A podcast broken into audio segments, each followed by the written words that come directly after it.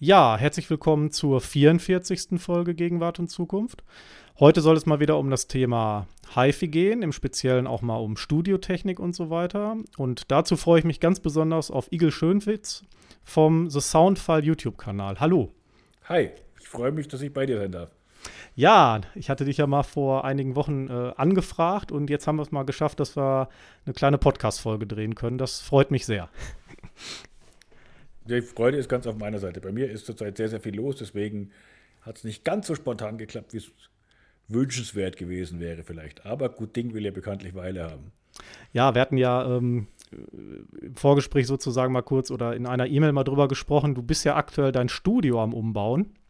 Ähm, ich, ich bin mein Studio nicht am Umbauen, sondern am Neubauen tatsächlich. Also es gab äh, mit dem bisherigen Standort äh, diverse Probleme, die äh, dazu geführt haben, dass ich dieses Studio wirklich dort nicht mehr betreiben kann.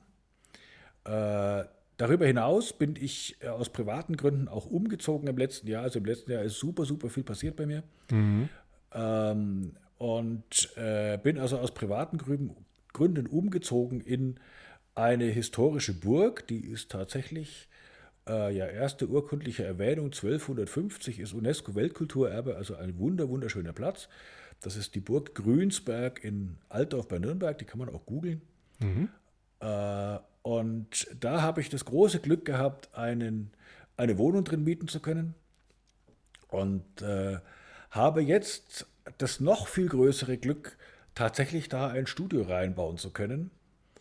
Äh, und deswegen ist im Moment eben der Status quo. Ich bin aus dem alten Studio raus, äh, habe mein ganzes Equipment eingelagert. Deswegen sind die letzten Folgen von The Soundfile aus einem Burgraum heraus und nicht mehr aus dem Studio. Und jetzt im Moment sind wir dabei, riesengroß, äh, einen ganz tollen Raum sehr aufwendig akustisch zu optimieren, um da wieder eine High-End-Regie, wie bekannt, reinzubauen, nur wird die diesmal, die wird sogar noch besser als die vorher war. Mhm. Um das mal eben so ein bisschen den Zuhörern so eine kleine Einordnung zu geben. Es gibt ja einmal diesen ähm, YouTube-Kanal und auf der anderen Seite gibt es, ich glaube, die Firma oder das Studio Amazing Sound Studios und dann gibt es noch einen so einen Namen, der da im Raum schwebt, Moritz Hillmeier. Kannst du das alles mal eben so ein bisschen aufschlüsseln, wie das zusammengehört? Das, ja, das, ja, das ist alles sehr, sehr, sehr, sehr komplex. So. Ähm, also, es gibt The Soundfile zum einen. The Soundfile ist der YouTube-Kanal von Moritz Hillmeier und von mir. Mhm. Äh, das bedeutet, ähm, ich bin derjenige, der vorne steht in den aller, allermeisten Videos. Es gibt ein paar, wo der Moritz auch stattfindet, aber die allermeisten bin ich derjenige, der redet, der was erzählt. Ich mache auch 98 Prozent der Inhalte erstmal. Aber der Moritz ähm, macht die Inhalte mit mir in der Form, dass wir die Themen gemeinsam aussuchen, dass er die Regie führt, dass er mir auch sagt, was gut war, was weniger gut war, dass wir auch mal Diskussionen führen, was man vielleicht so nicht sagen darf oder mhm. nicht sagen dürfte oder was man besser machen kann. Und der Morris macht dankenswerterweise äh, die ganzen Kamerageschichten und er macht auch den Videoschnitt. Also im Prinzip macht er Kamera, macht Videoschnitt und macht auch Regie, ganz, ganz wichtig und äh, ist auch redaktionell sehr stark beteiligt. Der Hintergrund war, ist vielleicht auch ganz witzig, wenn man sowas mal weiß. Ähm, ich habe ja sehr, sehr viel auch geschrieben, mache ich auch immer noch äh, im Moment, aber allerdings mehr so im Bereich der technischen Dokumentation für mhm. Firmen wie StageTech. Aber ich habe früher auch sehr viel für Fachzeitschriften geschrieben, insbesondere für die Professional Audio und fürs Recording Magazin. Mhm. Und Moritz Hillmeier war damals Chefredakteur vom Recording Magazin. Das ist durchaus jemand, der mit Presse sehr viel Ahnung hat.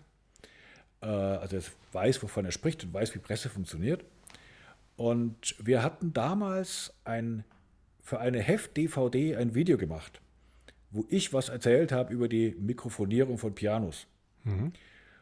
Und ähm, dann hat sich Moritz Hillmeier von dem Verlag verabschiedet, hat da gekündigt und ist zu einer Werbeagentur nach Fürth gegangen. Das ist die Firma RTFM. Da ist er heute noch. Und ab und zu schreibe ich auch für die als Freelancer, allerdings nicht so besonders häufig, aber ab und zu mal. Aber Moritz ist da tätig als PR-Manager und macht eben ganz viel Werbung für äh, diverse Audiofirmen auch. Und ich habe gesagt, Mensch, ich müsste eigentlich, oder ich hätte, hatte die Idee, einen YouTube-Channel zu machen. Mhm. Und habe gedacht, das ist mit dem Moritz, damals hat das gut funktioniert mit diesem äh, Recording-Magazin-Video. Was für mich auch so das Ausschlaggebende, weil ich da gesehen habe, dass ich das irgendwie kann. Ja, und dann habe ich, und Moritz war jetzt auf einmal auch da in Fürth, das ist hier um die Ecke. Äh, und dann habe ich den Moritz angerufen und gesagt, du, ich habe mir die Idee, man könnte einen YouTube-Kanal machen. Da habe ich oft die Türen eingerannt und Moritz hat gesagt, ja, klasse, äh, weil den Kanal habe ich schon, ich habe bloß noch keinen Content. Und den mit dir aus deinem Studio, das war ja der Oberhammer. Und dann haben wir noch ein bisschen rumgeplant und seitdem läuft das. Mhm. Genau, das ist der Background. Also wir machen das tatsächlich zu zweit. Du bist ja sozusagen Recording, Mixing, Mastering Engineer, kann man sagen. Äh, Fachkraft für Veranstaltungstechnik, Bassist und Autor bist du auch noch. ja, ich bin, also der liebe äh, Mikrofonhersteller Dirk Brauner hat es mal sehr schön ausgedrückt. Äh, ich bin multipler Dilettant, genau. ähm, Hintergrund war eben auch, ähm, und äh, ich bin auch noch Händler und Vertrieb für diverse Dinge. Mhm. Das ist eigentlich so mein Hauptaugenmerk inzwischen. Ja, kann man nicht so sagen, aber äh, die Geschichte war halt bei mir auch die, ich wollte unbedingt Musik machen, ich wollte unbedingt Profimusik machen, habe als Bassist auch äh, einigermaßen so halbwegs erfolgreich in diversen Bands gespielt und habe gleichzeitig Live-Technik gemacht und habe dann aber auch bereits in den 90er Jahren mein erstes Tonstudio gebaut, weil ich mhm. halt recorden wollte. Und dann kam diese Leidenschaft für guten Sound. Und ich habe festgestellt, äh, dass der Studiomarkt sehr, sehr schwierig geworden ist, nachdem die Leute auch sehr viel selber machen. Einerseits können, andererseits müssen aufgrund der Marktsituation von Tonträgern heutzutage. Mhm. Äh, und ich habe schnell festgestellt, dass der Anspruch, den ich habe an das Equipment, was ich benutze, oder an den Sound, der da hinten rauskommen soll, dass der eigentlich, also das Equipment, was man da braucht, mit dem Geld, was man mit einem Studio verdienen kann, nicht mehr finanzierbar ist. Also mhm. nicht mehr seriös, habe ich gesagt, das geht nicht. Und äh, man muss sich einfach nach links und rechts umgucken, was kann man noch so tun als Selbstständiger, um eben dieses Ziel zu erreichen. Und da haben sich so ein paar Türen aufgetan. Ich habe also unglaublich viel gemacht. Ich hatte auch mal eine eigene Lautsprecherfirma, habe da Lautsprecher vertrieben, äh, habe wie gesagt sehr, sehr viel geschrieben ähm, und äh, habe angefangen auch mit Audio-Equipment zu handeln, äh, was ich immer noch tue. Und ähm, habe erst mit günstigem Equipment gehandelt, dann mit relativ teurem Equipment, was ich auch noch tue und habe immer versucht, einerseits äh, Produkte im Portfolio zu haben, was die andere Leute nicht haben, die also so ein bisschen Alleinstellungsmerkmal sind äh, und die vor allem auch klanglich ein Alleinstellungsmerkmal sind, also die quasi besser sind als die anderen. Ähm, und ich habe eben festgestellt, dass es eigentlich sinnvoller ist, teure Produkte zu verkaufen, weil was man als Igel halt vor allem zu bieten hat, ist eine fachkundige Beratung. Ich bin jemand, ich weiß sehr viel aufgrund dieser langen Erfahrung eben und ich weiß sehr viel aus der Praxis und kann sehr genau beurteilen, was funktioniert denn praktisch, was ist denn wirklich gut und wo ist viel Marketing dahinter. Und deswegen ähm, mache ich heute eben Handel. Ich bin einer von drei Händlern in Deutschland für die Monitore von Strauß Elektroakustik. Da werden wir sicherlich später nochmal drauf zu sprechen kommen. Mhm. Ähm, ich war der Exklusivvertrieb äh, für den Analog-Digital-Wandler von StageTech, was so ungefähr das Beste ist, was, es, was man kriegen kann. Den gibt es heute in der Form, mit den ich ihn vertrieben habe, nicht mehr, sondern erstmal nur in Form der StageTech-Mischpulte. Beziehungsweise, da wird es jetzt gerade ein neues Produkt geben, da sind wir gerade dabei. Ähm, und viele solche Dinge mehr und habe halt gesagt, okay, also bei mir soll das Beste stehen, was man irgendwie kriegen kann und ich möchte das auch verkaufen. Und von da aus gehe ich aber runter und sage den Leuten, die wirklich äh, gerade HiFi oder auch Studio machen wollen, äh, ich verkaufe dir jetzt nicht einfach irgendein Mikrofon. Oder ich habe da, ich habe eine lustige Geschichte dazu. Ich mag ja Geschichten, die vielleicht aber so ein bisschen umschreiben, äh, wie ich mich sehe und wie ich Handel sehe. Mich hat äh, ein junger Musiker, sehr guter Musiker auch, äh, angeschrieben und hat gemeint, wenn er bei mir ein Mikrofon kauft, ob er das dann zurückschicken kann. Mhm. Dann habe ich gesagt, ja, selbstverständlich, weil es gibt ein Fernabsatzgesetz, an das muss ich mich auch halten. Aber ich stehe nicht drauf, weil ich eine kleine One-Man-Show bin, ohne Riesenlager und ich habe dann B-Ware rumliegen, die ich erstmal so nicht Dings und sagt er, ja, bei dem großen, großen Versender kann er das ja auch. Mhm. Sage ich, ja, richtig. Aber mal Hand aufs Herz, wie viele Mikrofone hast du dir dort schon bestellt und hast sie wieder zurückgeschickt? Die Frage war ein Volltreffer, da kam nämlich als Antwort 26 Stück. Wow.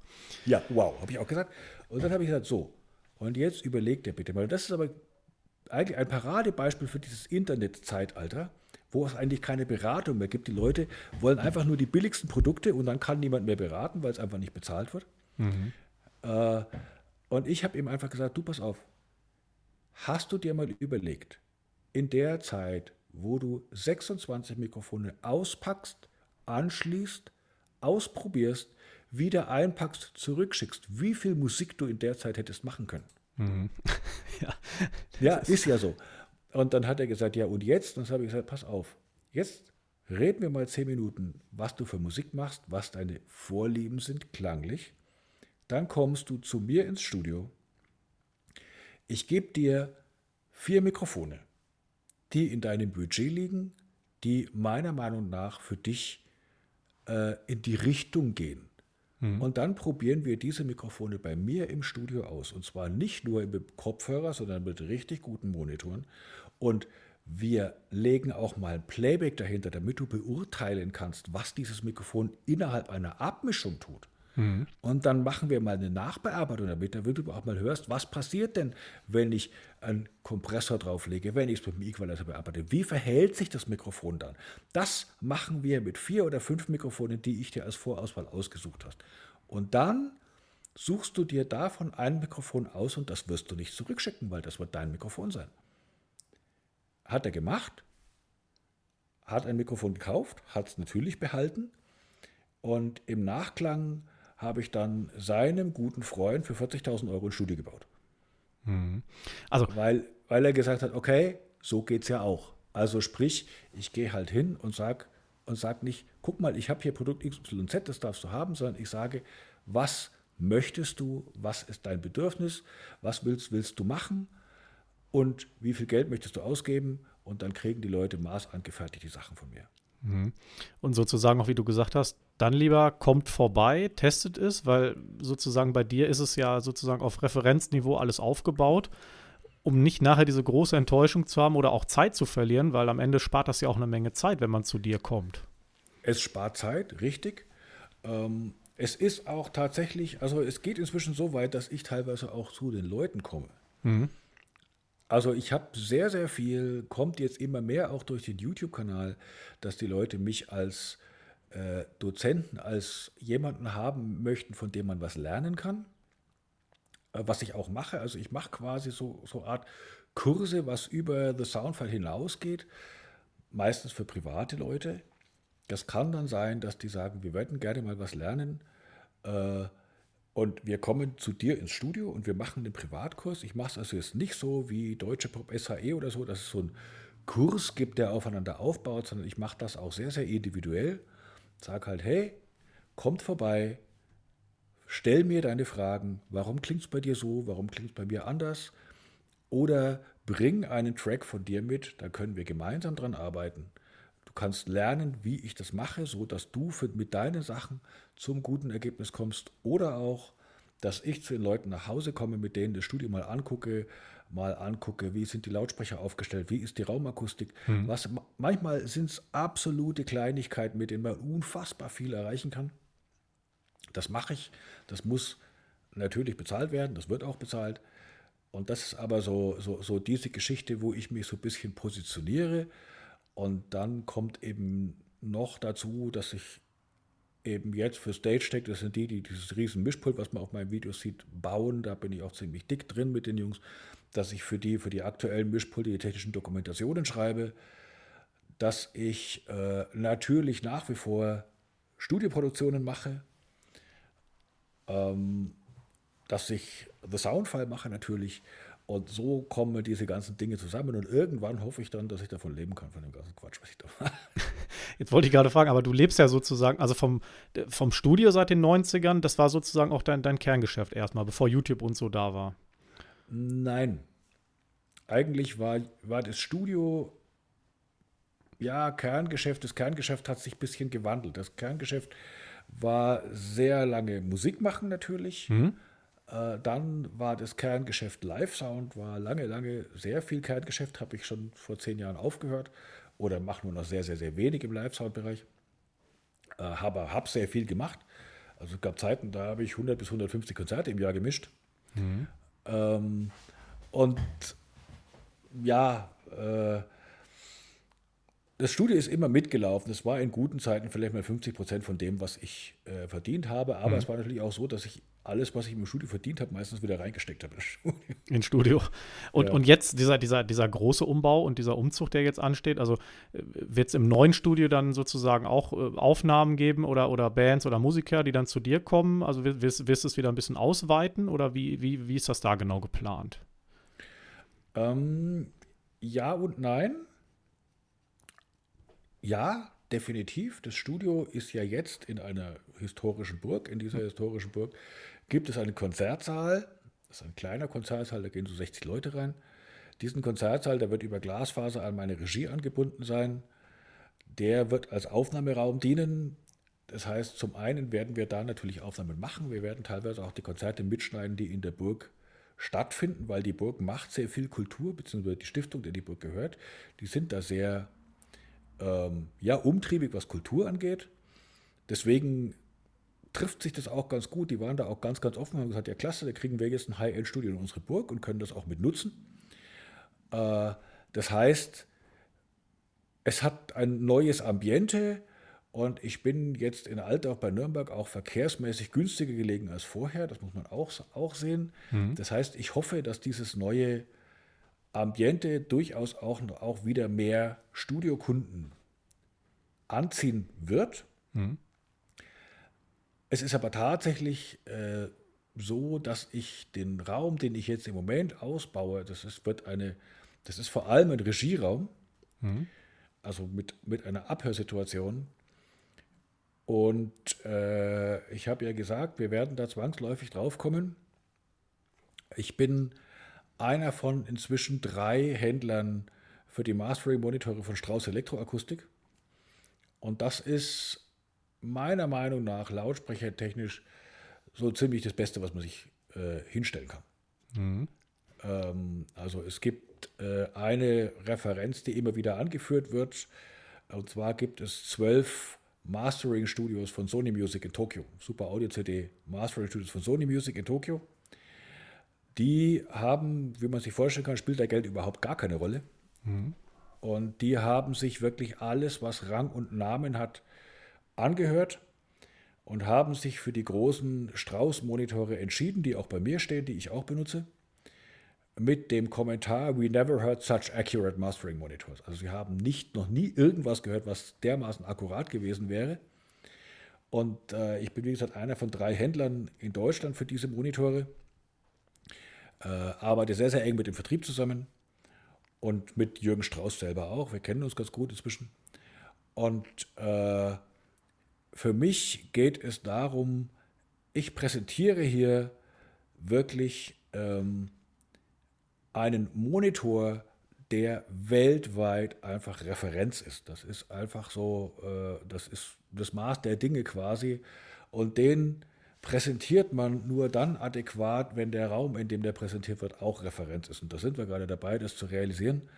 Und die Leute, die dann bei mir ins Studio kommen für Mixing und Mastering, die haben natürlich den Vorteil, dass sie diese Referenzsituation haben. Aber ich sage mal, äh, eigentlich die wirtschaftliche Rechtfertigung dafür ist eigentlich, dass ich diese Lautsprecher da vorführen möchte, mhm. weil ich würde es auch für meine Studiokunden tun, natürlich, klar, aber da wäre es, sagen wir mal, marktwirtschaftlich schwieriger, das darzustellen, das ganze Ding. Mhm. Und ähm, YouTube wird sicherlich, wie du schon sagst, auch noch weiterhin bestehen bleiben. Ich meine, ihr habt ja da auch jetzt mittlerweile eine unfassbare Wissensdatenbank aufgebaut. Also ihr steht jetzt gerade bei ca. 16.000 Abonnenten und fast 230 Videos an, ja, sozusagen ähm, äh, Workshops, Lautsprecherthema, Mikrofone, Prozessoren, Akustik, Digitaltechnik, äh, Tests, E-Bass. Also du hast ja, du hast ja wirklich so, also, oder ihr habt ja so wirklich einiges an Wissen da online gebracht mittlerweile. Ja, das ist richtig. Inzwischen wird es auch richtig eng mit neuen Themen. ja, ich meine, da muss ja auch noch immer was kommen, wa? Ja, ja, ja, genau. Also, ja, wir, ähm, aber tatsächlich, äh, es kommt ja auch immer wieder mal die Frage, ähm, verdient man mit YouTube Geld? Mhm. Ich kenne Menschen, die tun das. Wir tun es aktuell tatsächlich nicht. Mhm. Äh, also für mich ist äh, das tatsächlich eine Werbeplattform für das, was ich mache. Das ist schon erfolgreich, weil ich einfach äh, bekannt bin inzwischen durch diesen Kanal. Klar, ja. die Leute kennen mich, die Leute wissen, was ich tue. Und ähm, ich muss niemandem mehr erzählen, dass ich eine Expertise hätte, weil das sehen die Leute auf YouTube, dass mhm. da irgendwas dahinter ist. Ähm, und das erleichtert mir vieles, weil ich halt einen gewissen Stundensatz, den ich für irgendwelche Tätigkeiten nehme, dann auch nicht mehr rechtfertigen muss, mhm. sondern da wird nicht mehr gefragt. Und das ist aber das, wo man, wo man so ein bisschen Geld verdient damit. Ansonsten ähm, ist es tatsächlich so, dass wir im Moment weder unsere Videos monetarisieren über die Werbung, noch von irgendwelchen Menschen vertrieben und so weiter für diese Videos bezahlt werden. Also Monetarisierung auch, glaube ich, nie angehabt, oder? Nein, bis jetzt nicht. Also wir sind am Überlegen, ob es sich nicht langsam irgendwann mal rentieren würde. Mhm. Äh, aber im Moment ist es tatsächlich so, dass wir das aus, aus mehr oder minder Idealismus machen. Es steht bei jedem Video drinne, äh, Dauerwerbesendung, das muss man heutzutage reinschreiben, ja. weil, die, weil die EU diese komische Richtlinie hat dass in dem Moment, wo man irgendein Produkt in diesem Video zu sehen ist, ist das schon Werbung. Also nachdem ich das Video in einem Studio drehe, wo halt irgendwie tausend Prozessoren und Zeug rumstehen, äh, muss ich da Werbevideo draufschreiben. Dann haben mir Leute erzählt, ja, dass ich zum Beispiel ja zu positiv über Strauß-Monitore spreche. Da muss ich aber sagen, und das kann man mir, also der Moritz hat mir mal äh, ja, es, es, gab eine Anfrage von einem äh, Lautsprecherhersteller. Mhm. Da sind wir nicht drauf eingegangen, haben wir nicht gemacht. Ähm, beziehungsweise der Lautsprecherhersteller hat es nicht gemacht, so rum war es. Der Lautsprecherhersteller wollte, dass wir ein Review machen über seinen Lautsprecher. So. Und äh, der Moritz kam zu mir und hat gesagt, Igel, ich kenne dich. Und das ist wirklich so. Du kannst nicht positiv über ein Produkt reden, wenn du das Produkt nicht gut findest. Das, das kann ich nicht. Das stimmt auch wirklich. Man hört, man hört mir immer an, selbst wenn ich wollte. Und dann haben wir mit den Herstellern, wir haben einen Deal gemacht oder wir wollten einen Deal machen. Und der Deal war eben so, dass wir sagen, okay, schick uns dieses Produkt. Wenn wir es gut finden, machen wir ein Video drüber. Mhm. Wenn wir es nicht gut finden, musst du bezahlen, dass wir es testen. Mhm. Weil ich sage, ich stelle mich nicht für nichts einen Tag hin und teste einen Monitor. Mhm. Warum sollte ich? Mich haben auch schon Lautsprecherfirmen angerufen und gesagt, wir schicken dir einen Monitor, äh, würdest du den testen? Sage ich, ja klar, kostet Betrag X. Ja, das wussten wir nicht, sage ich. Ich habe die meiner Meinung nach mit besten Lautsprecher, die ich mir vorstellen kann. Ich muss für mich keinen Monitor testen.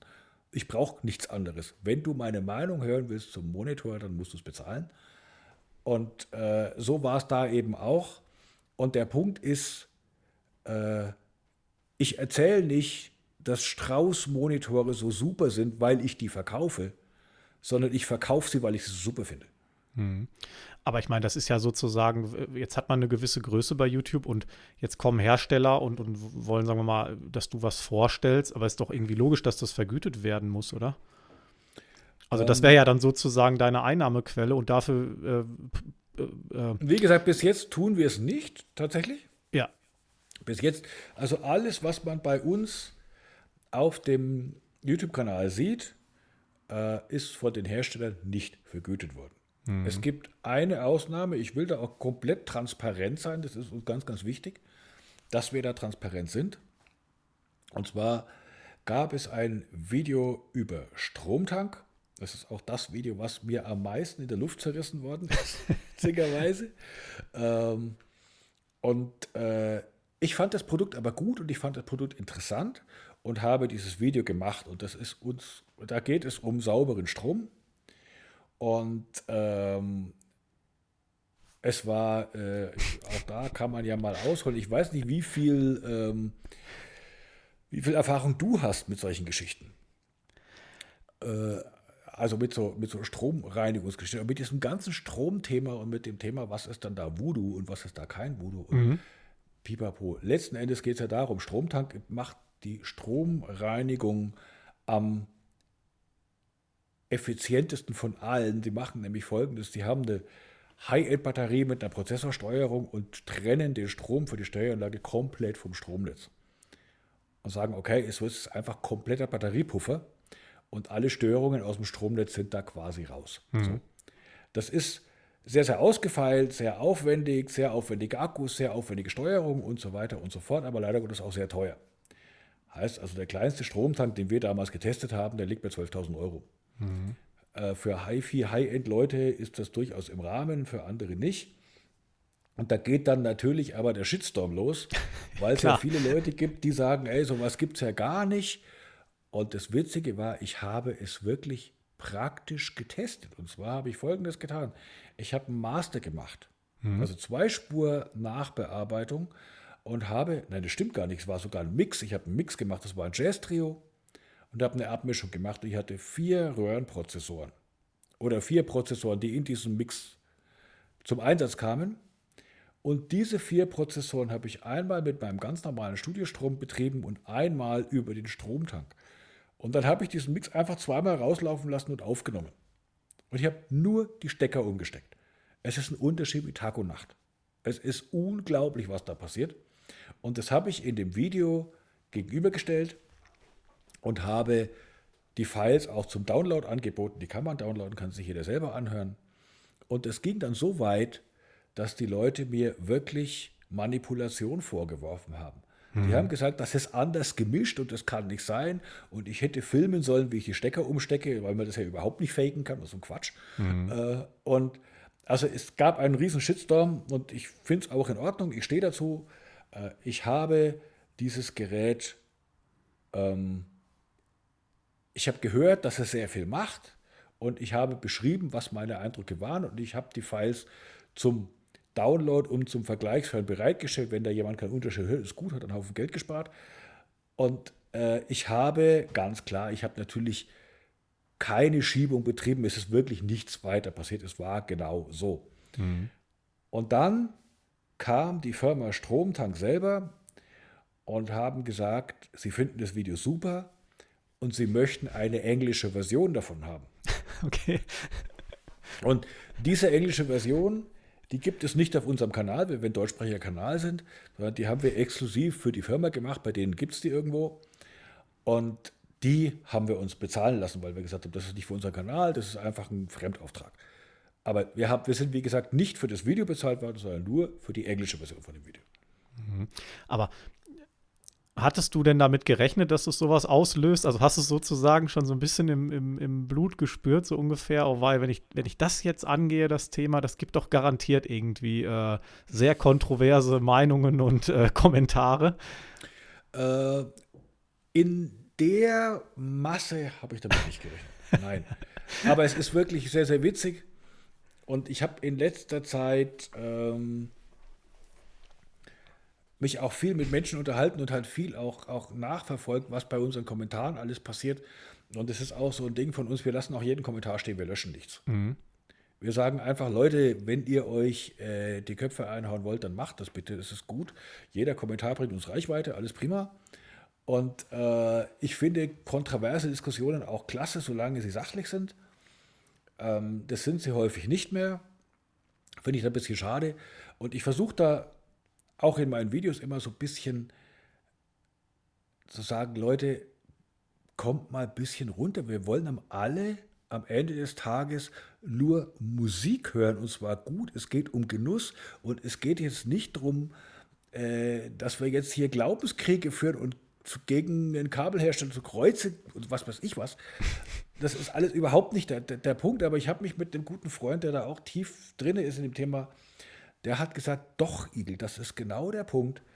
Es geht inzwischen um Glaubensfragen. Den Leuten ist die Religion abhanden gekommen, den Leuten ist der Glaube abhanden gekommen.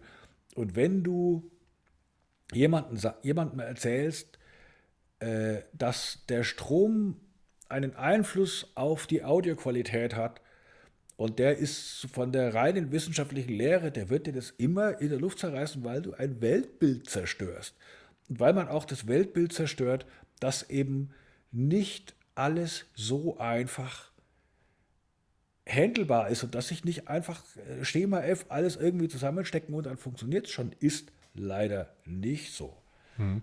Ich meine, du bist ja sozusagen, oder ihr oder du, du hast ja auch sozusagen die Erfahrung über die Jahre. Also, wenn man mal alles von Pegelabgleich bis Equalizer, bis, wenn du, wenn du was mischt, dass man Hall in die Aufnahmen bringt und Tiefe und all diese Dinge. Also, du bist ja sozusagen der, der das Ganze auch, ich sag mal, auf einem physikalisch vernünftigen Level erklärt und auch versteht und gelernt hast, oder? Äh, vielleicht ist es, liegt es da so ein bisschen dran, dass Leute dann sagen, okay, jetzt kommt hier was mit, mit Strom und jetzt ist es vielleicht irgendwie ja sozusagen, wie, wie erkläre ich es? Über eine Aufnahme oder über eine Vergleichsaufnahme oder sozusagen über eine Messung? Wa? Vielleicht ist das auch sozusagen die Erwartungshaltung, da muss auf jeden Fall eine Messung beiliegen oder so. Da muss auf jeden Fall immer eine Messung beiliegen. Und so. Ich habe ich hab lustigste Dinge schon erlebt. Also, äh, also ich habe mal im, im, im Campingurlaub äh, da war auf dem gleichen Campingplatz jemand, ein Deutscher, der die ganze Zeit über Audiotechnik geredet hat. Was ist da los? Und das war, hat sich herausgestellt, war ein Servicetechniker vom Westdeutschen Rundfunk, der da auch Urlaub gemacht hat. Und äh, da sind wir auch ins Gespräch gekommen und ich habe gesagt, dass man Kabel hören kann. Mhm. Da war der auch gleich völlig außer sich und hat gemeint, ja, jetzt sind wir endgültig im Voodoo angekommen. Jetzt ist vorbei. Ja, jetzt ist vorbei. Und dann habe ich gesagt, hast du es jemals ausprobiert? Ja, selbstverständlich nicht. Dann sage ich, hm, wenn du es nicht ausprobiert hast, dann braucht man nicht weiterreden. Wenn, und ich mache das so, ich bin da wirklich völlig pragmatisch. Mhm. Ich habe zum Beispiel mal einem äh, Kunden Monitore verkauft. Kann man sagen, die gibt es, glaube ich, nicht mehr, sind Monitore, Nahfeldmonitore, die ich für relativ gut halte auch. War ausnahmsweise nicht von Strauß, sondern vom, von PMC 225. So kleine, zwei Wege Aktivlautsprecher. Und die habe ich dem vorgeführt und der fand die toll und was weiß ich. Und die sind halt mit einem XLR-Stecker, also mit einer ganz normalen XLR-Strippe, also Aktivmonitore, symmetrisch angebunden. Mhm.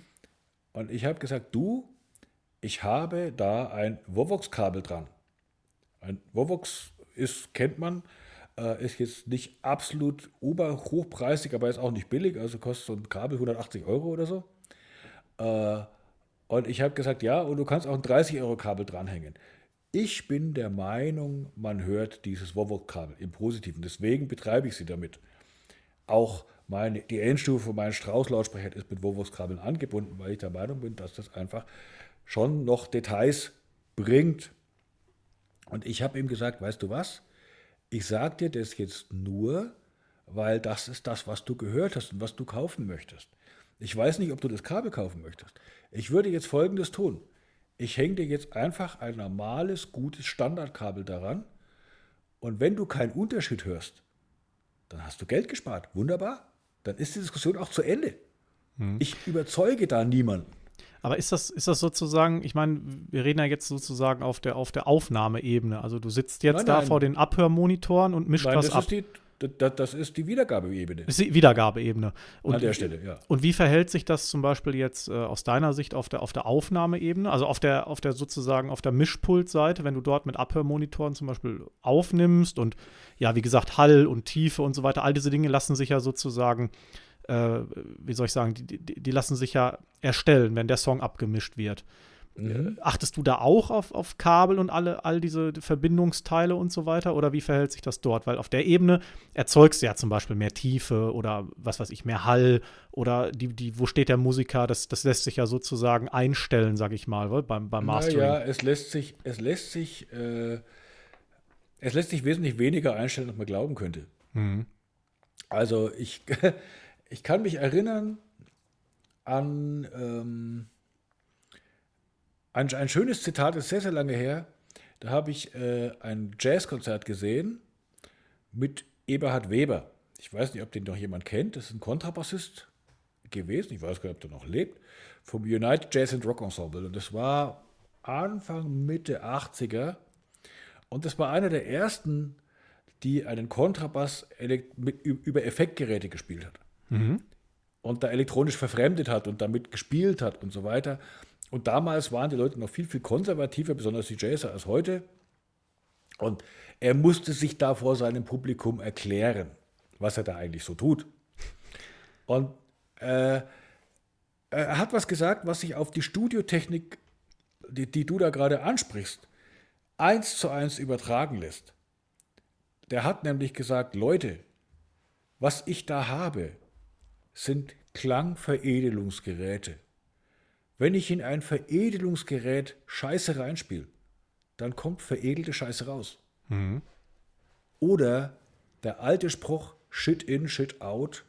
Oder der andere Spruch Mädel, das ist ein Mischpult und keine Kläranlage. Das bedeutet, das, was man wirklich verstehen muss, ist für mich die ähm, eigentlich die Grundessenz von allem. Warum ich auch so arbeite, wie ich arbeite.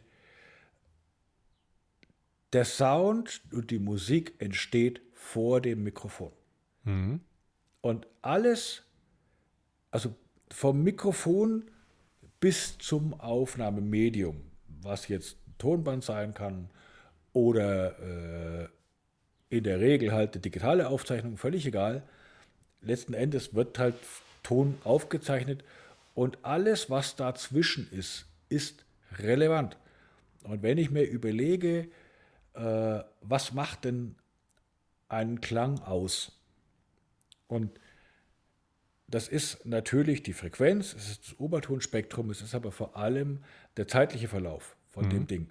Und vor allem eben Transienten. Also, wenn ich von Sprache rede, Konsonanten T-Laute, P-Laute, äh, solche Dinge, wenn ich eine akustische Gitarre habe, den Anschlag, wird die mit den Fingern gespielt, wird die mit dem Plektrum gespielt. Von einem Piano ist der Anschlag ein völlig anderer, wenn der leise spielt oder wenn er laut spielt. Und diese Anschläge zum Beispiel sind dafür verantwortlich, ob ich ein Instrument in einer Abmischung orten kann, ob ich das Instrument irgendwo positionieren kann. Da geht es nicht um Lautstärke, da geht es vor allem um diese Anschlaggeschichte, um die sogenannten Transienten nennt man das. Mhm. Und die Transienten sind das, was bei einem schlechten Mikrofon, einem schlechten Kabel, einem schlechten Analog-Digital-Wandler, riesen, riesen Thema, Analog-Digital, Digital-Analog-Wandlung, ist das meiner Meinung nach inzwischen am sträflichsten vernachlässigste Thema überhaupt. Äh, das sind Sachen, die fallen da hinten runter und die kriege ich nie mehr wieder. Mhm. Und ich arbeite, im, wenn ich irgendwas mische, ich arbeite unglaublich viel mit Kompressoren zum Beispiel, die ja Dynamik einschränken. Ja. Und das ist zum Beispiel auch so eine Geschichte, die ich ungern so stehen lasse, obwohl es technisch, physikalisch richtig ist. Mhm. Also ich sehe einen Kompressor nicht als ein Gerät, was Dynamik einschränkt. Mhm. Wenn es das tut, dann ist er schlecht bedient. Schlecht äh, angewendet äh, sozusagen. Schlecht angewendet, genau. Ich sehe einen Kompressor als ein Gerät, mit dem ich Dynamik bearbeiten kann, so wie ich mit einem Equalizer Frequenzgang bearbeiten kann. Mhm. Das bedeutet, wenn ich beispielsweise, äh, so ein Kompressor hat ja die Parameter, dass ich sage, ich habe ein Kompressionsverhältnis, das heißt, wie viel Pegel senkt er ab, wenn ich über eine bestimmte Ansprechquelle hinausgehe. Was aber ganz, ganz wichtig ist, sind die sogenannten Zeitparameter. Das bedeutet, wenn mein Pegel über die Ansprechschwelle hinausgeht, wie schnell regelt der Kompressor runter. Das mhm. kann ich einstellen. Wenn ich jetzt zum Beispiel eine Akustikgitarre habe, eine Klassikgitarre oder auch eine Westerngitarre, egal, wenn ich diese Attack, diesen Ansprechwert sehr, sehr schnell mache, dann wird mir der Kompressor meine ganzen Anschläge wegziehen. Damit wird die Gitarre zahmer und setzt sich im Mix nicht mehr durch. Wenn ich die, diese Ansprechzeit länger einstelle, dann kann es mir passieren, dass die Gitarre im in der Abmischung mit den anderen Instrumenten zusammen dynamischer klingt, als sie vorher war, obwohl sie es technisch nicht ist, mhm. weil ich die Anschläge hervorgehoben habe. Wenn ich aber eine schlechte Aufnahmekette habe, wo diese ganzen Anschläge schon verschmiert sind, weil mein Kabel Mist war und das Mikrofon das nicht abbilden kann, dann kann ich mir da einen Wolf drehen. Es wird nicht mehr funktionieren, weil ich nichts herholen kann, was in der Aufnahme schon verloren gegangen ist. Das bedeutet, all diese Faktoren in der Aufnahmekette sind unfassbar wichtig und in der Wiedergabekette, auch im Studio, ist es so, dass eben, komme ich wieder auf meine Strauß-Monitore, die gerade in diesem dynamischen Bereich ganz, ganz herausragend sind, äh, dass ich sage, gut, ich arbeite, wie gesagt, ich arbeite sehr, sehr viel mit Kompressoren. Das ist für mich so eigentlich zielführender als mit Equalizer. Wenn ich jetzt eine Abmischung habe, die sind 40 oder mehr Kanäle, 40 oder mehr Spuren, und ich verstelle die Ansprechzeit von einem Kompressor von einer aus 40 Spuren, mit diesen Lautsprechern höre ich das sofort. Mhm. Mit anderen höre ich es nicht. Und das ist einfach so die Geschichte, das ist wie so, äh, ja, wie ein Videocutter, der einfach einen kalibrierten Monitor haben muss, mit der farbecht ist und so weiter. Äh, mhm. Äh, Sage ich, okay, äh, ich muss einfach eins zu eins absolut akkurat hören, was ich da mache. Deswegen ist auch ein vernünftiges Kabel zum Beispiel in der Wiedergabekette, auch im Studio, in der Kette, wo die mir quasi zeigt, was ich tue, ist wichtig und in der Aufnahmekette genauso, weil was auf der Aufnahme nicht da ist, kann ich nicht mehr bearbeiten. Ist einfach lost, ist einfach weg. Vielleicht, die Analogie war vielleicht ganz gut gerade so. Ich sag mal, der, der frisch gekaufte Beamer, der dann nicht kalibriert ist oder so, da kannst du eben nicht 100% rausholen, so ungefähr. Oder? Genau, Genau. Wenn du wenn es halt nicht äh, vernünftig, ja, wie gesagt, mit Farbspektrometer vorne auf der Leinwand misst und alles und was auch immer und die Verbindungskabel da gut sind und, und hin und her. Also die, diese Analogie sozusagen zu, zu dem zu Farbspektren oder, oder äh, diesem Bereich ist vielleicht, vielleicht ganz gut ge gesagt, oder? De Denke ich schon. Also das ist einfach, man muss sich einfach klar machen, äh, man kann nur das beurteilen und, und, und hören und sehen, was man halt, äh, was man halt auch hört. Genau. Mhm. Ähm, Jetzt waren wir eben so bei Kompression und so weiter. Das ist vielleicht ein ganz guter Übergang so. Es gab ja diese, es gibt ja so diesen, diesen Begriff Loudness War, der so ein bisschen mhm. durch die ganze Musikindustrie gegangen ist. Also es gibt ja Aufnahmen, die sind ja sozusagen übersteuert oder der, denen ist die ganze Dynamik geraubt, weil sozusagen immer so eine Art ja sozusagen ein, ein extremer Lautheitspegel überliegt, der sozusagen sämtliche Instrumente und alles, was sich dahinter verbirgt, sozusagen überschattet und diesen Aufnahmen oder diesen CDs sämtliche Dynamik raubt. Ähm, weißt du, woher sowas kommt? Warum ist das so? Bei, bei, Pop ist es oft gewesen. Also liegt das dann an dieser ganzen Kette, wie du gerade gesagt hast, die dahinter liegt? Nein. Das ist ganz einfach Absicht. Und am Ende des Tages, ich weiß natürlich, was, da, was, was die Geschichte ist, am Ende des Tages ist es Marketing. Mhm. Äh, also es hat eigentlich keinen technischen Hintergrund. Es ist aber ganz, ganz interessant, äh, weil, kann man ja in meinen Videos auch nachlesen, hören, ähm, da kommt ja so ein Quatsch her, dass Leute behaupten, Vinyl wäre dynamischer als digital. Mhm. Völliger Unsinn. Totaler Quatsch. Also eine Vinyl-Schallplatte hat, wenn sie gut ist, wenn alles optimal ist, einen Dynamikbereich von 50 Dezibel vielleicht. Mit einer 24-Bit-Digitalaufnahme habe ich einen Dynamikbereich von 144 dB. Das bedeutet, 6 dB mehr ist der doppelte Dynamikbereich. Der Unterschied ist millionenfach mehr Dynamik habe ich digital. Aber es wird nicht genutzt. Und warum wird es nicht genutzt? Und, da, und jetzt kommt das Marketing. Wir müssen uns Folgendes vorstellen. Jetzt wird es ein bisschen technisch, so ein kleines bisschen. Äh, es gibt einen maßgeblichen Unterschied zwischen analog und digital. Und dieser Unterschied liegt in den unterschiedlichen Referenzpegeln. Ich bleibe, um es nicht zu kompliziert zu machen, bleibe ich mal bei der guten alten Schallplatte. Also Vinyl quasi. Vinyl ist es ja so, je lauter ich eine Vinylplatte schneide, ich kann die ja pegeln in der, im, im Schneidevorgang. Mhm. Je lauter ich eine Vinylplatte schneide, umso tiefer und umso breiter werden die Rillen. Das bedeutet, die Lautstärke und die Dynamik, also je, je lauter ich sie schneide, umso dynamischer wird sie auch, hm. weil das Plattenpaar Grundrauschen, Rumpeln und solche Sachen einfach in den Hintergrund treten im Vergleich zum Nutzsignal. Es macht also durchaus Sinn, eine Vinylplatte eher laut zu schneiden. Das heißt aber auch dadurch, dass die Rillen breiter werden, verliere ich Spielzeit auf der Platte. Ja, klar. Wenn ich leiser schneide, kriege ich mehr auf eine Plattenseite. Platte drauf. Ja. Das ist der Grund, warum zum Beispiel Leute, die ein audiophiles Bewusstsein haben, wie äh, mein Freund und Künstler Nils Fram zum Beispiel, grundsätzlich Doppelvinyl rausbringt, obwohl er das eigentlich auf ein Vinyl kriegen würde. Um den Weil Platz er- einfach zu haben. Hm. Ja, um lauter schneiden zu können, um einen besseren Rauschabstand zu, zu bekommen, zum Beispiel. So. Das bedeutet, im analogen Bereich kann ich mit dem Pegel auf dieser Aufnahme einfach jonglieren. Und kann einfach sagen, okay. Und deswegen war es zu Zeiten, wo analog noch einfach gehört worden ist, also in den 80ern, noch 90ern, wo halt Vinyl gehört worden war, war es völlig normal, dass Platten völlig unterschiedlich laut waren. Das heißt, man ist einfach hingegangen, hat den Lautstärkeregler genommen von seiner, äh, von seiner Stereoanlage, Wird aufgedreht. hat dann aufgedreht oder runtergedreht. Das ist das Normalste von der Welt. Macht heute niemand mehr, ganz komisch. ähm, und jetzt kommen wir zu digital. Und bei digital ist es ja so, digital setzt erstmal meinen Pegel in Zahlen um. So. Das bedeutet, äh, ich habe einen bestimmten Wertebereich, den ich darstellen kann. Das ist bei CD 16 Bit.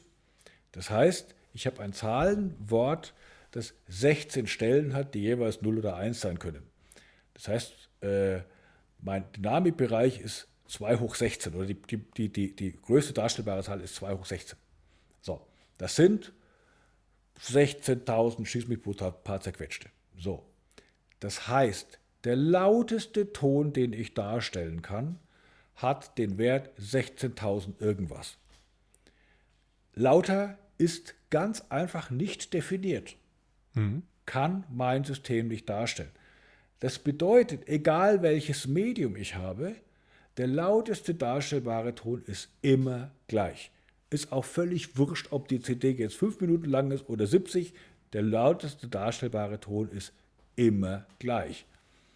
Und jetzt mache ich folgendes: es ist, das, Jetzt kommt der Loudness War.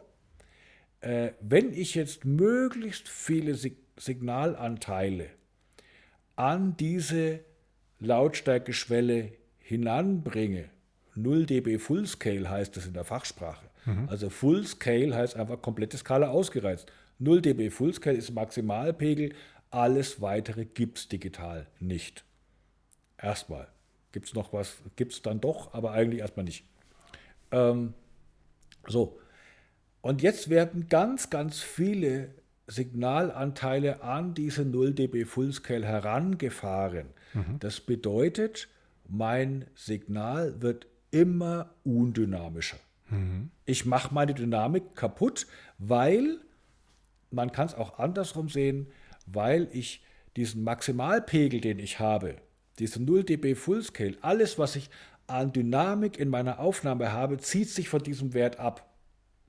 Das heißt, wenn ich einen sehr, sehr dynamischen Titel mische, dann ist dieser Titel vergleichsweise leise.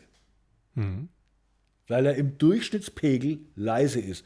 Das heißt, um diesen Titel adäquat zu hören, müsste der User aufstehen, zum Lautstärkeregler laufen und ihn aufdrehen. Aufdrehen, ja. Was zu Zeiten von Vinyl völlig normal war, heute aber keiner mehr macht.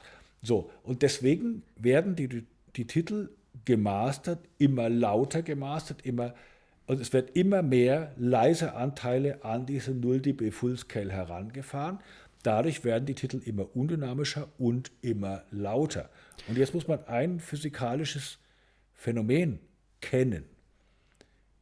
Äh, was ganz wichtig ist, wenn man zum Beispiel auch Equipment und so weiter vergleichen möchte.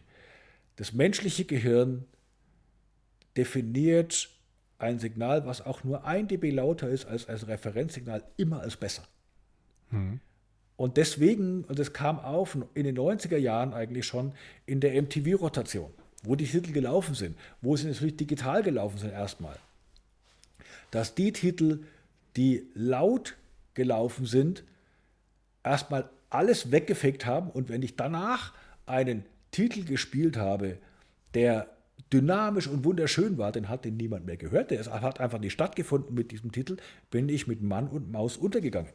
Aber das ist doch, um das mal ganz kurz noch so reinzubringen, das ist doch eigentlich verrückt, wenn du eine Michael Jackson Thriller zum Beispiel nimmst. Es ist doch egal, ob du, ob du sie auf Vinyl hörst, auf CD oder im Radio, wo das eben nicht vorhanden ist, diese, dieses Anfahren an diesen Maximalpegel.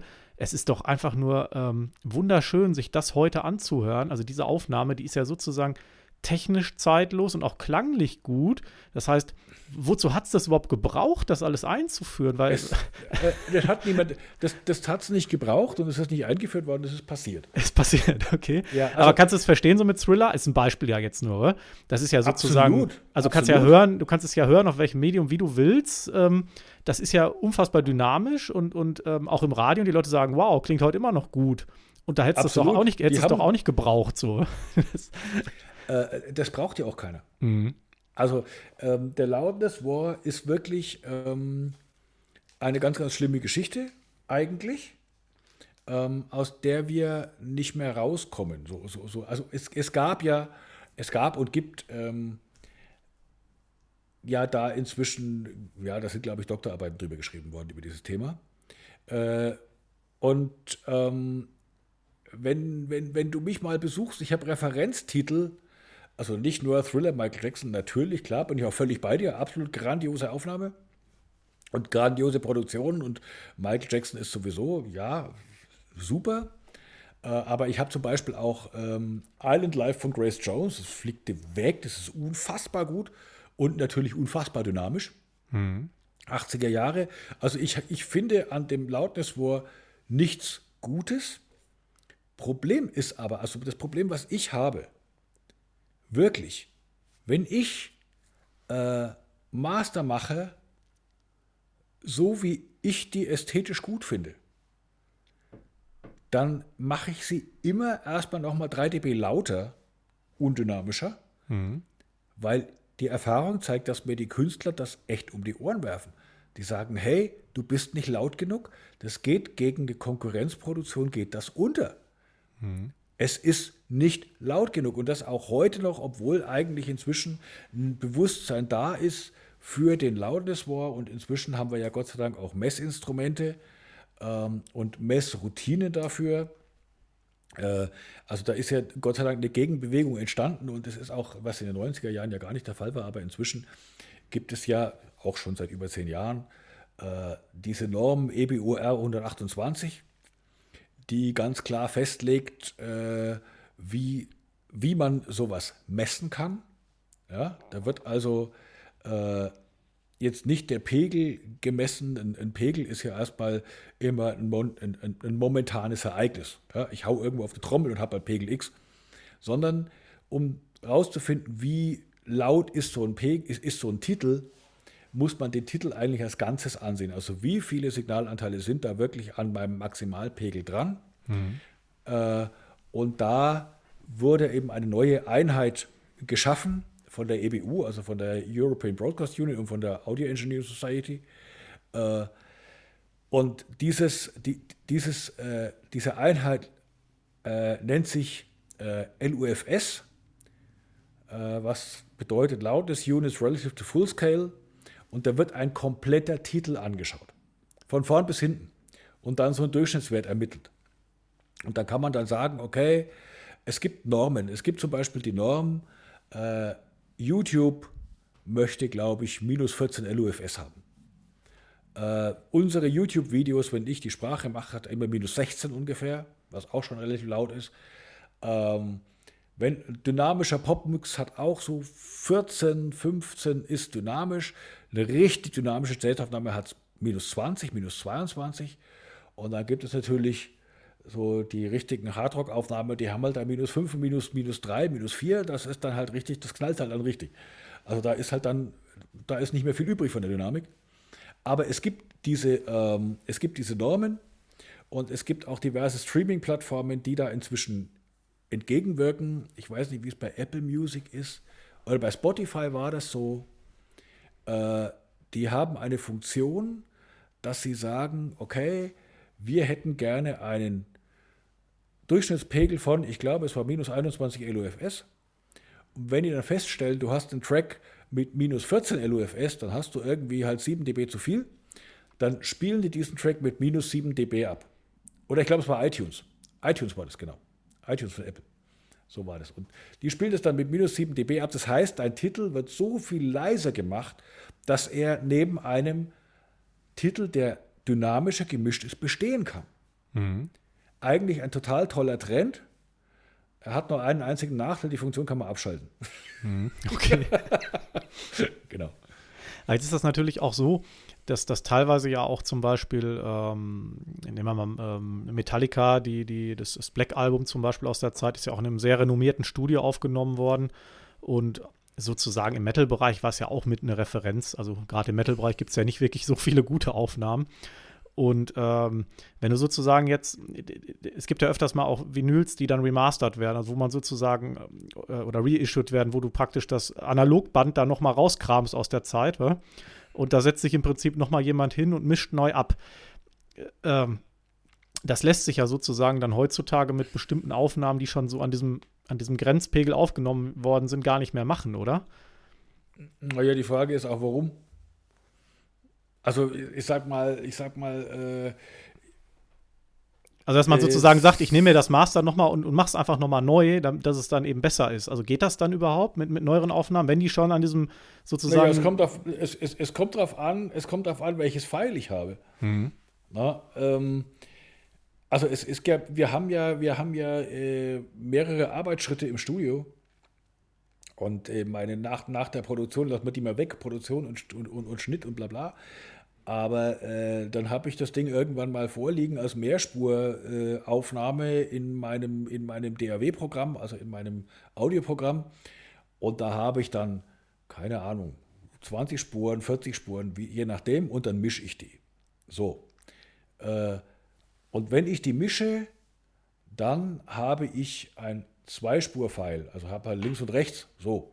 Und das kann ich ja im Prinzip schon rausbringen.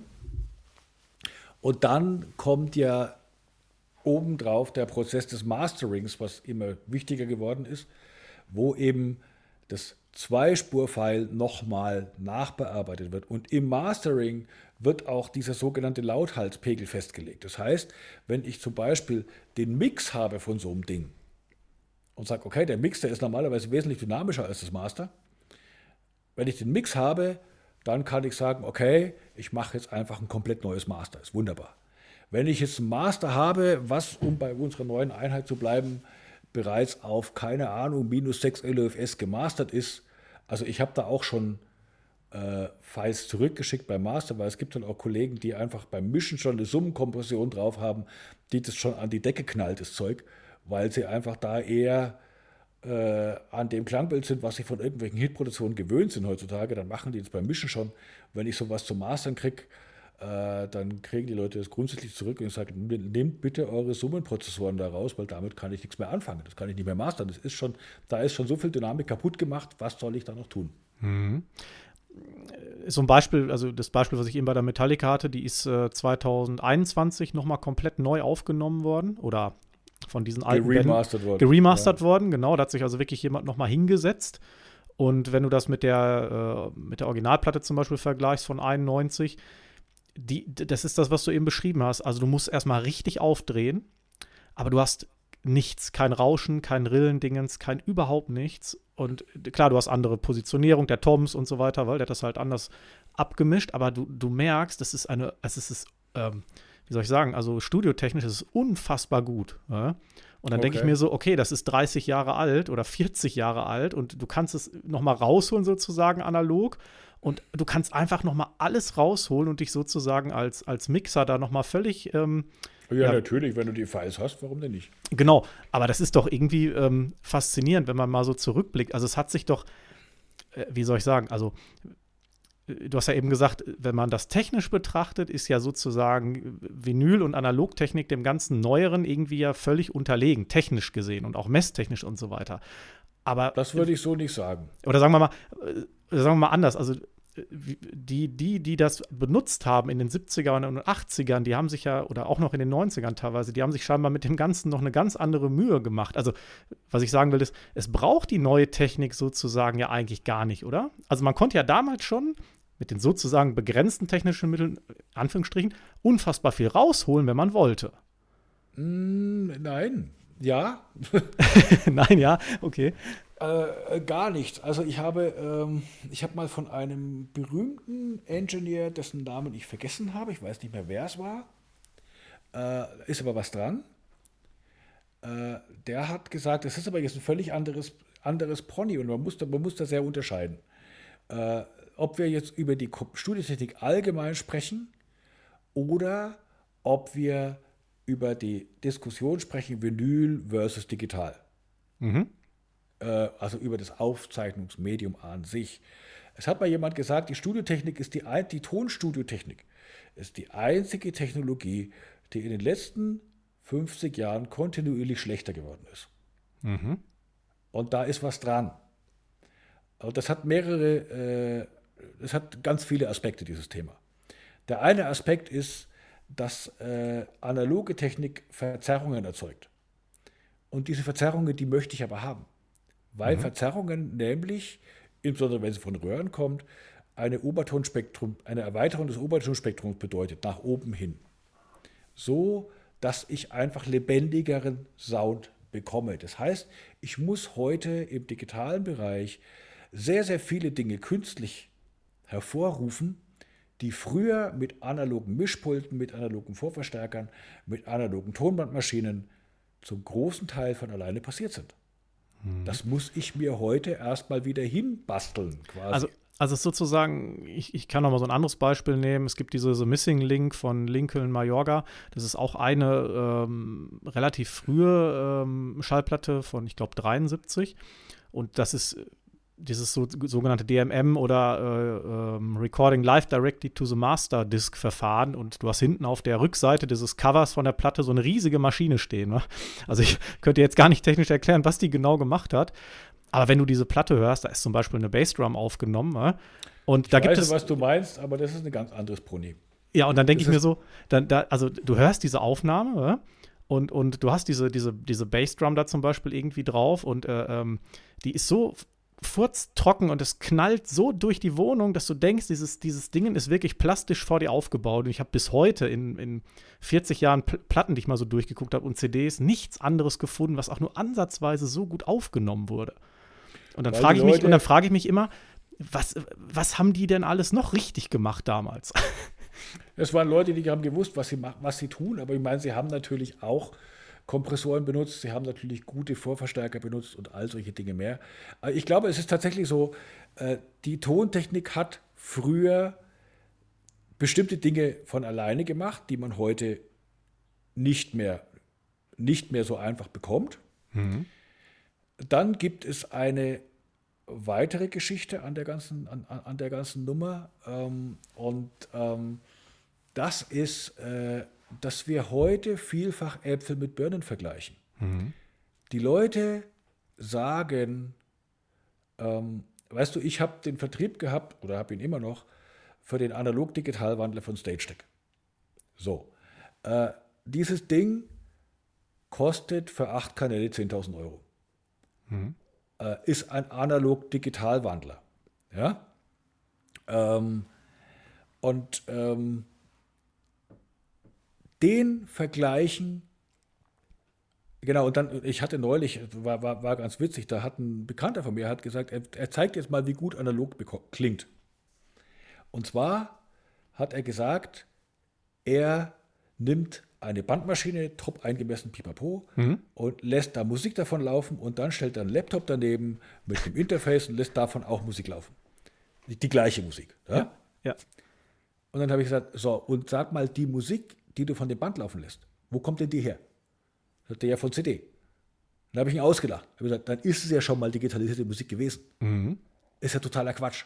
Außerdem nimmst du hier eine Studer C37 Röhrenbandmaschine, die du heutzutage nicht mehr unter 25.000 Euro bekommst und hängst da ein Apogee-Interface hin, was irgendwie 500 Euro kostet. Das ist keine Relation. Ja? Hm. Ich habe gesagt, pass mal auf, lass uns das Ding mal anders machen. Du nimmst einen analogen Vorverstärker deiner Wahl, das Beste, was du kriegen kannst. Und ich nehme meinen Stage-Deck-Wandler, der keinen analogen Vorverstärker mehr braucht.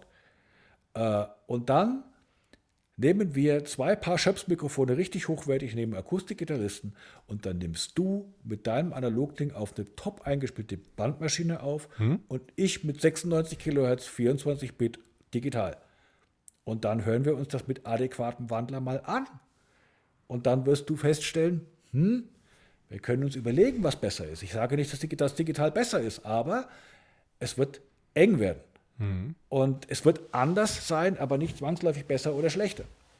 Mhm. Was aber heute passiert ist, und das ist der Punkt, heutzutage nehmen die allermeisten Leute im Homestudio auf, zu Hause, benutzen ein Interface, wo alles drin ist für 3, 4, 500 Euro.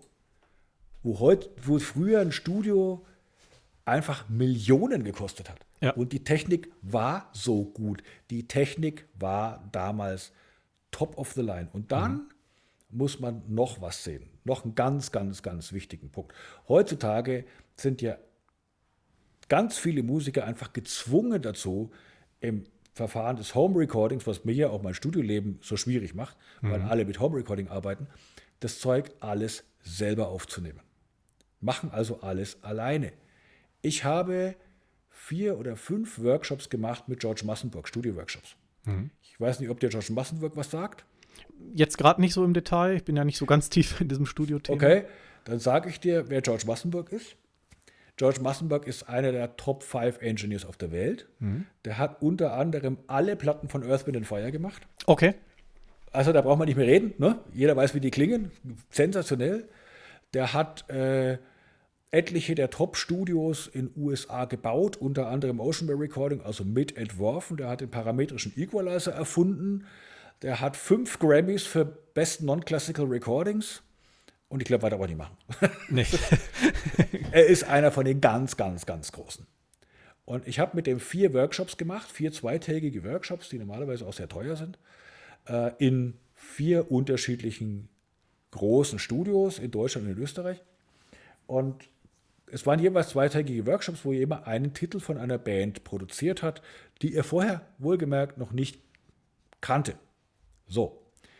Äh, und es war sehr interessant, wie der Mann arbeitet, weil es war halt wirklich so, der hat die Band genommen, hat die Band im Aufnahmeraum alle zusammen in einem Raum erstmal spielen lassen mhm. und hat sich dann Notizen zum Song gemacht. Mhm. Dann hat er angefangen, die Snare Drum vom Schlagzeug auf die Tonart des Songs zu stimmen dass das schon mal in sich passt. Dann hat er die Band im Raum verteilt, hat die ganzen Verstärker, Schlagzeug, hat alles mikrofoniert, hat seine Mikrofone aufgestellt, hat seine Trennwände aufgestellt, dass er kein Übersprechen hat. Mhm. Und dann ist er in den, in den Regieraum gegangen und hat einfach alle Mikrofone mit gleichem Pegel angemacht. Einfach alles 0 dB, so wie es kommt. Mhm und hat zur Band gesagt, so, ihr spielt euren Song und mir ist die Klappe runtergefallen, weil es war so geil. Der hat nichts gemacht, er hat nur die Mikrofone hingestellt. Es hat besser geklungen als 80 Prozent von dem, was du im Radio hörst. Mhm. Und das hat er mit vier Studios und vier Bands, die er nicht gekannt hat, viermal hingekriegt. Hingekriegt. Mhm. Und ich habe gesagt, diese Menschen, der macht seit, ich glaube, Ende 60er, 1972, arbeitet der 24-7 mit den besten Künstlern der Welt. Wie gesagt, Earth, Wind Fire, Toto, Weather Report, Linda Ronstadt, die ganze, es gibt eine Riesenliste. Mit in dieser Liga arbeitet der in den Top-Studios der Welt seit 50 Jahren. Dieser Erfahrungsschatz ist weg. Ja. Diese Leute gibt es nicht mehr. Nee, die gibt es heute nicht mehr. Mhm. Und diese Leute wissen im Detail, die haben im Detail so unfassbar viel Erfahrung.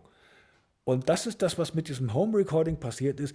Diese Erfahrung ist weg. Da kommen Leute und gucken sich vier Videos vom Igel Schönwitz auf das Soundfile an und denken dann, sie wären Tontechniker. Mhm. Und plus, plus dann vielleicht ja auch noch sogar die Künstler aus den Zeiten, die ja auch noch den Anspruch hatten. Ne? Also wenn, Ja, wenn, der, das wenn, der, wenn, der, wenn der Anspruch des Künstlers sozusagen dann auch noch nicht mehr mehr dafür äh, vorhanden ist. Ja, der Anspruch, das ist ja auch die Digitaltechnik, die, die, die ja einfach einem äh, erlaubt, halt einfach zu schneiden. Ja? Mhm. Wenn ich ein Gitarrensolo aufnehme, dann sage ich, okay, nimmst jetzt auf einer Spur ein Gitarrensolo auf. ja. auf jetzt digital. Dann nimmst du noch eins auf und noch eins auf und noch eins auf und dann habe ich 20 Gitarrensoli untereinander liegen und kann dann Ton für Ton aus jedem Solo was zusammenschnipseln. Das wird gemacht. Ah, das Massiv. Kann doch, nicht, kann doch nicht mehr klingen, oder? Mein Gott. Ja, ja, das ist ja genau der Punkt. Und Ja. früher war es eben so, zu Bandmaschinen, da habe ich 24 Spuren auf einer Bandmaschine gehabt. Davon war eine Spur das Gitarrensolo. Da hast du ein Gitarrensolo gespielt und wenn dir das nicht gefallen hat, hast du nochmal gespielt. Aber dann war das Solo vorher weg, Ja. weil du es überspielt hast. Es war weg. Und ich kann mich erinnern, ich habe einmal eine Produktion gemacht mit Palani Baum, der ist leider auch verstorben, ist ein Pedal-Steel-Gitarre-Player gewesen, der war damals schon 70. Ähm, und der hat in den 70er Jahren alle Pedal-Steel-Gitarren für Deutschlands Größen gemacht, also von Truckstop bis Gunter Gabriel, das ganze Zeugs hat er gespielt. So, Typ aus München, total lustig. Und wir hatten den Track und wir wollten einfach nur ein Pedal-Steel drauf und haben gesagt, komm, hör dir das an, spiel irgendwas drauf. Biet mal an, so. Ja? Äh, und dann hat er so einen Track draufgespielt und so. Und dann fand ich schon ganz cool. Dann habe ich gemeint, willst du machen? Sagt er, ja, ja, klar, ja, klar. Sag ich, ja, aber ich behalte die Spur. Er so, ah, geh schmeiß weg, das kann ich besser.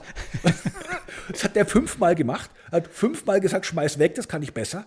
Und er hat fünfmal besser abgeliefert. Abgeliefert. Weil ja, weil er es gewohnt war. Weil er gesagt hat, ich bin im Studio. Und ich meine, ich habe auch mal eine Produktion gemacht, ähm, Ural-Kosakenchor. Lach nicht, klingt total wild. Also so, so ein Russenchor. Ja? Da hat mich das Label angerufen und hat gesagt, wir wollen eine Doppel-CD machen. Da habe ich gesagt, ja gut, äh, im nächsten Monat habe ich drei Wochen Zeit. Sagt das sowieso drei Wochen. Ich brauche einen Tag. Ich so, was ein Tag für eine Doppel-CD? Normalerweise braucht man ein Jahr. Dann meint er nur, meine Künstler proben nicht im Studio. Das waren 14 Russen, die sind bei mir ins Studio gelaufen und haben eine Doppel-CD First Take eingesungen. Fehlerfrei. Okay, krass. Wahnsinn, alles Wahnsinn. studierte Leute, Ja. die gibt es auch nicht mehr heutzutage, Nee. wenn ich eine Rockband habe, da kommen die zu mir, spielen irgendwie 20 Takes Rotz irgendwie auf mein Digitalding und sagen, nimm deine Maus und bastel was draus. Und Fertig. so klingt das Zeug. Ja. Das ist irgendwie ein bisschen traurig, wa? Also Das, das, ist ein bisschen traurig, genau. das sozusagen, ähm, dass das, das Handwerk irgendwie nicht mehr so, ja. Also ich meine, es stimmt ja auch nicht. Es gibt auch heute noch, Gott sei Dank, Gute, ja. jede Menge Musiker, die echt herausragend arbeiten und toll arbeiten und pipapo. Und ich muss ja sagen, diesen ganzen Junkfood Music, ich meine, ich muss mir das ja nicht anhören. Das zwingt mich ja keiner. Ja, jetzt sind wir schon, äh, ich, schaue gerade mal so auf die Uhr, wir sind sehr, sehr tief schon im, im Thema gewesen. Ähm, aber Ja, gut, so, aber es- so, aber so ist das halt, wenn man so einen Podcast macht, da kann man auch mal so ein bisschen ja, tiefer einsteigen. Ähm, ja, das ist natürlich äh, sozusagen auf deinem Kanal ja Gott sei Dank auch alles in, in Videoform untergebracht. Und Man Richtig. kann ja auch vieles sozusagen auch mal äh, immer wieder nachschauen. Und da ist ja wirklich unfassbar Wissen, äh, viel Wissen bei dir. Aber ich würde gerne noch mal eben so, einen kle- so einen kleinen Schwenk äh, aus der Tiefe äh, ähm, noch mal zurückgehen. Und zwar, ähm, dass wir mal eben so ein bisschen wieder auf einen anderen Bereich kommen. Und zwar, wie geht es denn bei dir jetzt überhaupt die nächsten Jahre weiter? Jetzt ist ja das Studio da in Planung, der YouTube-Kanal läuft so ein, äh, äh, läuft. Und ähm, ja, siehst, hast du da sozusagen Ambitionen, so sagen wir mal Richtung 30.000 Abonnenten oder äh, wie willst du es mit dem Studio weiter kombinieren? Also wie ist denn so äh, grundsätzlich deine Ausrichtung die nächsten Jahre? Kannst du den Leuten so ein bisschen was nochmal verraten? Äh, ja, ja und nein. also ähm, das Erste, was jetzt natürlich in Planung ist, ist definitiv das, ähm, das Studio zu bauen. Äh, was für mich persönlich in Planung ist, ich würde sehr, sehr gerne mehr in Richtung Tutorials machen, was die Praxis angeht, also sprich Workshops, einfach Leuten, das ist auch eine Aus Aufforderung, meldet euch bei mir, Leuten das beizubringen, weil ich das kann, ich weiß ich, äh, didaktisch einfach auch, auch noch mehr in die Richtung zu machen, ähm, um unabhängig, da- unabhängiger zu werden von Studioproduktionen tatsächlich, weil äh, ich muss einfach feststellen, ich bin inzwischen auch schon, ich habe jetzt die 50 überschritten und äh, bin so ein bisschen müde geworden. Da sind wir bei dem Thema, was wir gerade hatten. Äh, einfach aus 50 Spuren irgendwie Mist, irgendwas rauszuschnippeln, was dann irgendwie halbwegs noch anzuhören ist. Das heißt, alles, was ich aus, aus dem Außenrum mache, um das Studio, äh, gibt mir Freiheit, die Produktionen, die ich im Studio mache, auszuwählen. Also ich sage, ich mache wirklich sehr, sehr hochwertige Sachen, die mir dann auch Spaß machen. Und die anderen lasse ich, lass ich hinten runterfallen. Weil mhm. ich will Spaß haben, haben an dem, was ich mache. Und den habe ich definitiv. Das heißt also, wirklich mehr in die hochqualitative Richtung gehen und mehr in die Tutorial-Richtung, in die Workshop-Richtung, in die Richtung, dass ich auch zu Leuten hingehe, denen die Studios baue. Wir bauen jetzt ein ganz tolles Studio. Ich habe einen ganz tollen Akustiker mit dran. Ich habe jetzt auch einen ganz, ganz tollen Schreiner, der mir einen Riesenjob macht. Und wir werden das auch anbieten für andere Leute, dass wir einfach sagen, wir bauen euch auch euer Studio und kommt hier vorbei, dann könnt dann seht ihr, was wir können, da einfach so, so einen Brückenschlag zu machen und auch ganz wichtig, einen Brückenschlag zur HiFi-Welt, weil da glaube ich, da sehe ich unglaublich viel Potenzial. Mhm. Unser bestlaufendes Video tatsächlich ist ja dieses Video HiFi vs. Pro, wo ich quasi die HiFi oder so ein paar HiFi-Mythen äh, aufgeräumt hast. Ja. Aufgeräumt habe in Sicht, aus der Sicht des, des Profi-Technikers und auch den HiFi Leuten mal so ein paar Sachen aus der Erfahrungen aus der Profi-Welt geben, sodass sie ein bisschen zielgerichtet, vielleicht sogar ein bisschen weniger Geld ausgeben, aber einfach ein bisschen mehr an den Grundlagen, ohne zu verleugnen, dass es tatsächlich natürlich Kabel gibt, die man hört. Aber wenn ich jetzt sage, okay, äh, ich habe jetzt da äh, einen Lautsprecher für 2000 Euro an einem Kabel für 10.000, da muss ich sagen, hm, also mir fehlt es an Verständnis.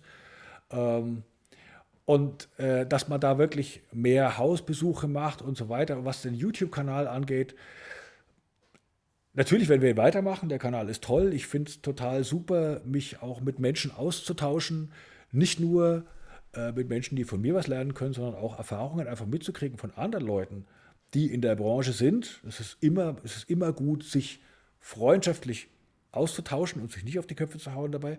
Ja. Finde ich total spannend was das, ähm, den Kanal angeht, wir sind ja eigentlich ein Tonstudio-Kanal nach wie vor und wollen es eigentlich auch bleiben. Was wir aber feststellen, ist, ähm, dass HiFi-Artikel unfassbar viel mehr Klicks bringen. Das heißt also, die Community ist viel, viel größer und die werden wir natürlich bedienen.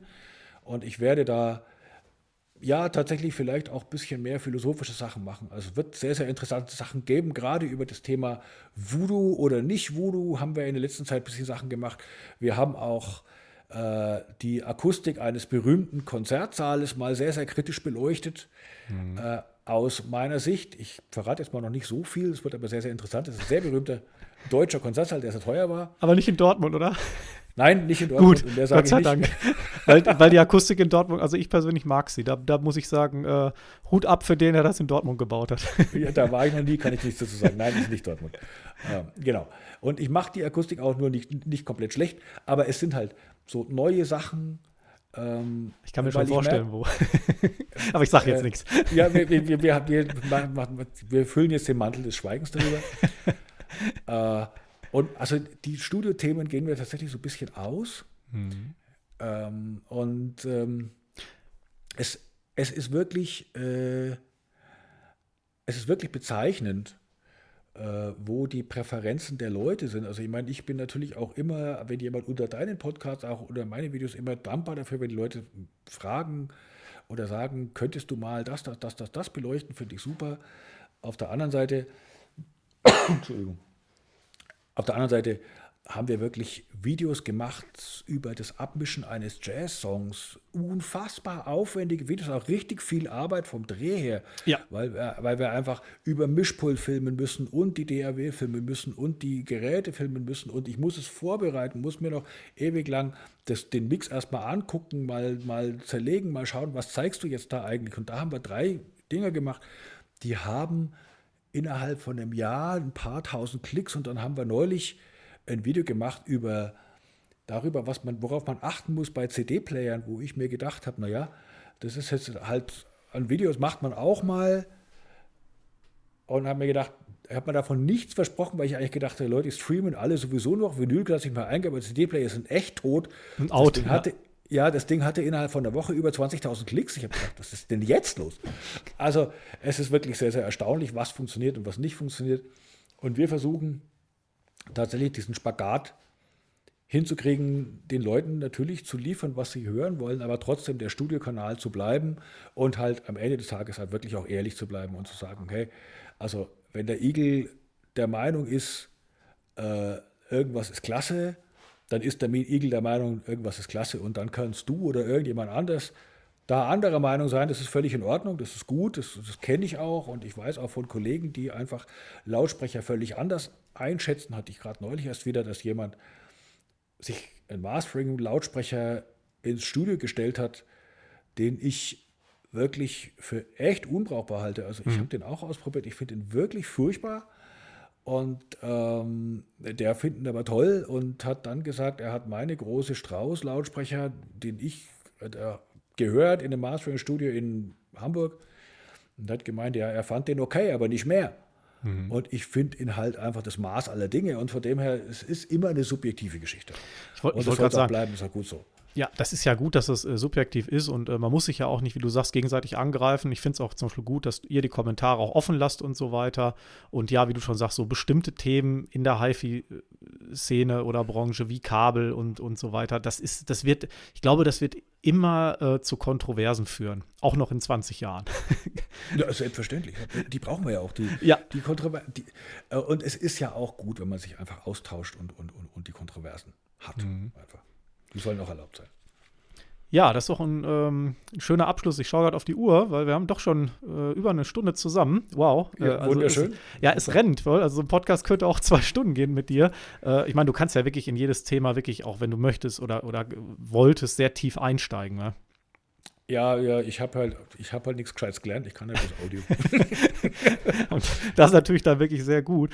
Ähm, ja, ich hatte, ansonsten schaue ich gerade, klar, das Thema ähm, neutrale Lautsprecher und so weiter, das hätte man jetzt vielleicht auch nochmal ansprechen können, aber ich sehe gerade, die, die Zeit wird sonst zu lang. Ähm, mal gucken, ja, das vielleicht. Musst du wissen, am, am Ende machst du eine Fortsetzung.